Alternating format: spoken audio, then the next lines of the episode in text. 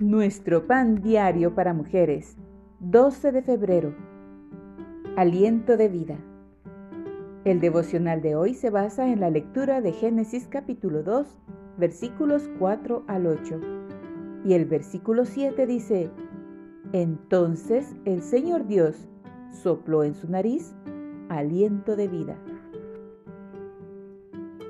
Una mañana fría y escarchada, Mientras caminábamos con mi hija a la escuela, nos encantó ver cómo nuestro aliento se convertía en vapor. Nos reíamos ante las diferentes figuras que podíamos hacer. Ese momento me pareció un regalo, tanto por el deleite de estar con ella como por estar viva. Nuestro aliento, que suele ser invisible, se percibía en el aire frío y eso me hizo pensar en la fuente de nuestro aliento de vida, Dios, nuestro Creador. Aquel que formó a Adán del polvo de la tierra y sopló en él aliento de vida, también nos da vida a nosotros y a todo ser viviente. Todas las cosas proceden de Él, incluso nuestra propia respiración. Inhalamos y exhalamos sin siquiera pensarlo.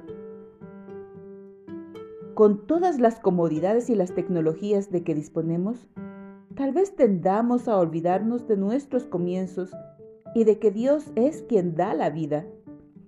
Sin embargo, cuando hacemos una pausa para pensar que Él es nuestro Creador, podemos agregar a nuestras rutinas diarias gratitud.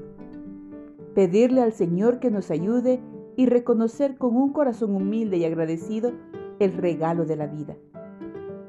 Que esta gratitud impacte e incentive a otros para que ellos también den gracias al Señor por su bondad y fidelidad.